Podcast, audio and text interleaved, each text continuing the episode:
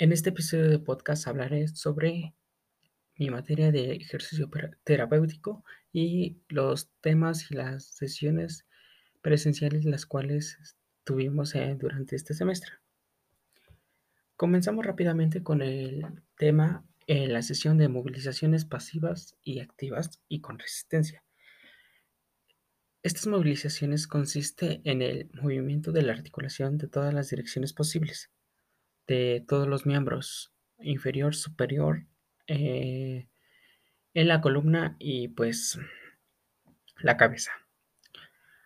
Sin contracción del músculo por parte del paciente, o sea que nosotros lo tenemos que ayudar. Movilizaciones pasivas. En los pacientes post operados, eh, los que están en cama, sirve esto para mantener el rango de movimiento articular, además prevenir las adherencias y retracciones, porque pues en un paciente posoperado se puede presentar las adherencias y las retracciones por la falta de movimiento, ya que él posiblemente no lo puede hacer a, a falta del accidente que tuvo. Mi humilde opinión es que esta materia y sobre todo este tema es muy importante porque así prevenimos alguna adherencia que, que pueda ocasionar que el paciente pues sufra ya que no mantiene el movimiento en la articulación, cualquier articulación del cuerpo.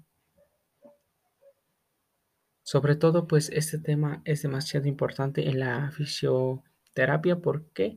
Porque pues así simplemente podemos ayudar al paciente a mantener el rango de movilidad y cuando ya tenga contracción el músculo, el que lo realice. Tal vez no lo realice en su rango movimiento eh, que es el normal en toda, en cualquier articulación. Pero pues lograrán moverlo. Esto hará que pues el músculo no se atrofie y sobre todo eh, la articulación no haya ninguna adherencia. Este tema es muy importante y muy influyente en esta carrera. Pasamos a el ejercicio resistido. ¿Qué es el ejercicio resistido? Los ejercicios que realizan tratando de vencer la resistencia que opone el fisioterapeuta con sus manos o con un medio de instrumentos, ya sea una liga, una mancuerna, algún aparato mecánico de ejercicio o de fortalecimiento como los que encontramos en un gimnasio. Y pues en esta eh, bueno, en, el ejercicio resistido, la contracción muscular se, realiza con, con resistencias externas, como los materiales que había yo dicho. En esta sesión práctica sentí lo que es el, se siente como paciente. ¿Por qué? Porque el ejercicio, créame que pues no es tan fácil, pero ayuda mucho en los músculos. Cualquier músculo que queramos fortalecer y sobre todo cuando existe una contracción excéntrica debemos de bajar más despacio y las contracciones concéntricas deben ser un poco más rápido para que el efecto del músculo que queramos fortalecer o que queramos aumentar su pues su musculatura eh, nos ayude demasiado mejor.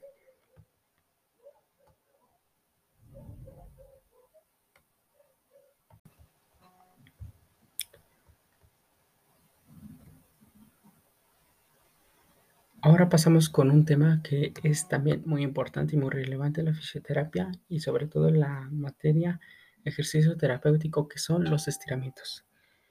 Podríamos definir un estiramiento como el ejercicio que realiza en una posición concreta, de cúbito supino, de cúbito prono, en sedestación, en bipedestación, posición monopodal, etc, etc, etc, llevando el músculo en el sentido contrario de su contracción. Ejemplo sería el bíceps, que hace flexión de codo. Para hacer un estiramiento deberíamos realizar lo contrario a lo que es la flexión de codo, que sería, eh, pues sí, la extensión de codo. ¿Para qué? Para poner en tensión el músculo o un grupo de músculos con el fin de incidir en su flexibilidad. Esto ayuda a que la flexibilidad, en los rangos de movimiento sean mayores. Esta práctica fue una de las mejores en el semestre, a mi parecer, porque pues aprendimos eh, cómo se pueden estirar demasiados y varios músculos de nuestro cuerpo. Tal vez no vimos todo como me hubiera gustado, pero los pocos, muchos que vimos pues fueron muy interesantes y sobre todo que cuando debemos o queremos hacer una, un estiramiento de cualquier músculo del cuerpo, debemos realizar la acción contraria que, lo, que, hace este movimiento. Por ejemplo, como yo he dicho, el bíceps hace flexión de codo y el tríceps hace la extensión de codo. Es viceversa. Para estirar el bíceps debemos hacer extensión. Para hacer tríceps debemos hacer con este, eh, flexión. Y pues así debemos de estirar un músculo. Fue una de las mejores a mi parecer. El equilibrio no lo debemos dejar de fuera. ¿Por qué? Porque también es muy importante. Gracias al equilibrio puedes hacer muchas cosas. Desde montar una bicicleta hasta la simple acción de mantener en pie sin marearte. Además ayuda a mejorar la confianza, previene las caídas y te ayudan a estar activo. Lamentablemente muchos de mis compañeros no tienen bastante y buen equilibrio.